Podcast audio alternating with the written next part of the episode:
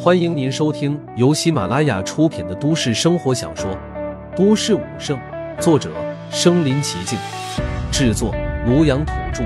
欢迎订阅分享。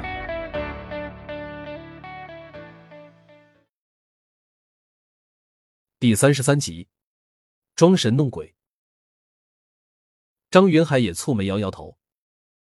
陆凡摸着下巴，难道只有自己才能感应到吗？他继续展开神识，探入地底深处。看到陆凡忽然闭上眼，张云海也不敢擅自打扰，只能眼巴巴的看着他。切，这小子有毛病吧？周慧忍不住轻笑了一声。与此同时，张志威那边，一个德高望重的大宗师道：“张兄，我似乎有些眉目了。”哦，什么情况？你这片地以前该不会是有坟场吧？这，这个我也不清楚啊。不过吴老哥，你这么一说，我觉得还真有这个可能。其余众人也纷纷点头称是。这种情况并不少见。百年前大灾变以来，云城强者与城外一族对抗，死过不少人。兴许这里还真说不准，以前是个坟堆。武天通边说边掐指演算了一下，根据天干地支。今年是癸未年，主阴气混乱，兴许是阴气太盛了，才导致闹鬼。这位武宗师不仅仅是一位大宗师，更是云城有名的风水大师。此言一出，众人急忙道：“武宗师，那咱们现在怎么办？”办法有二，其一自然是搬走。正所谓君子不立危墙之下，远离此处最好。其二嘛，我做个法事，试试看能否将阴气压制一下。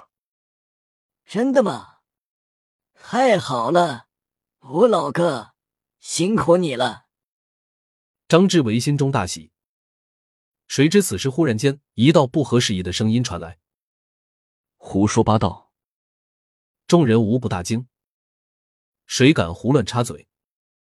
就当张志伟扭头要看看是哪个不长眼的家伙胡乱说话时，却见一个身着校服的少年站在原地。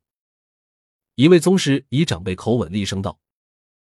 你是谁家的孩子，在这捣乱？张志伟眉头皱得更厉害了。周慧也惊了，他心中把陆凡祖宗十八代骂了个遍。这小子脑子有包吧？那么多宗师在这，他胡乱讲什么话？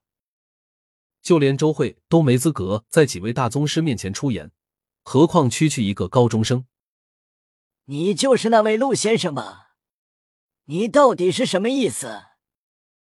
张志伟阴沉着脸问道：“陆凡淡漠道，没别的意思，只是觉得这位老先生在胡乱讲话。”此话一出，全场一片哗然。瞬间，那位武宗师面色铁青。怎么说，人家武天通乃大宗师境强者，这般大佬称霸一方，位高权重。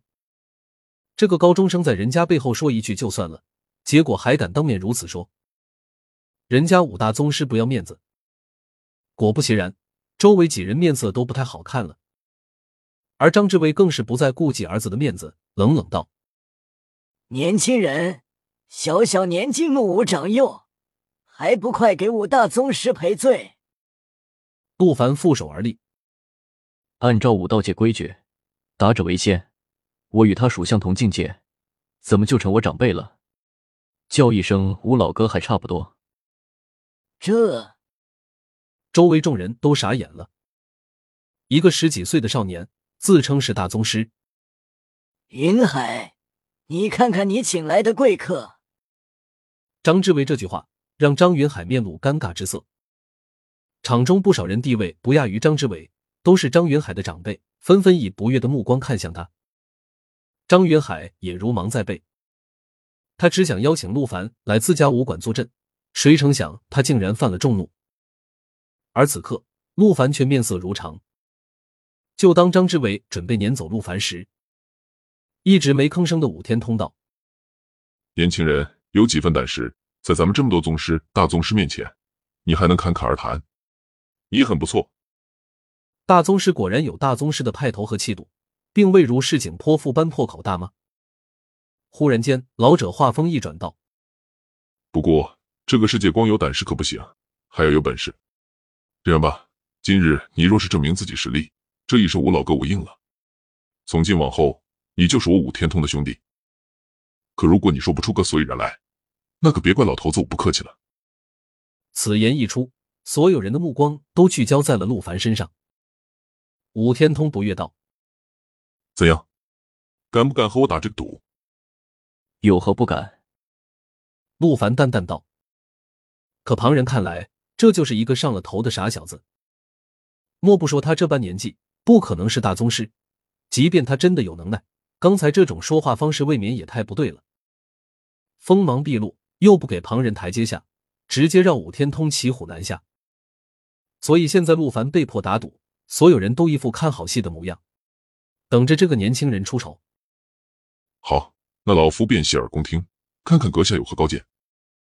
武天通冷哼一声，等待陆凡下文。吴老哥，依我之见，还是算了吧。这小孩子能懂什么？何必和他一般见识？张志伟说罢，又对着儿子道：“还不带着这小家伙离开？”见到陆凡面色微沉，张云海急坏了，这可如何是好？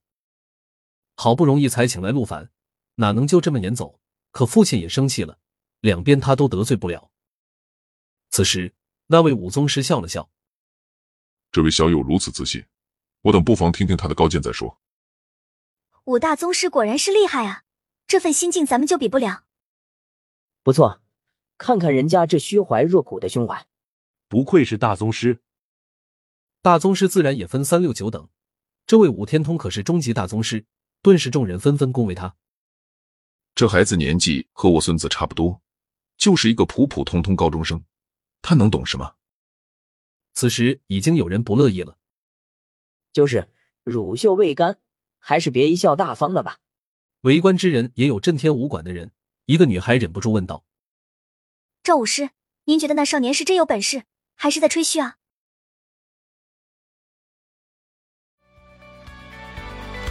本集播放完了，点赞、评论、加订阅，继续收听下一集。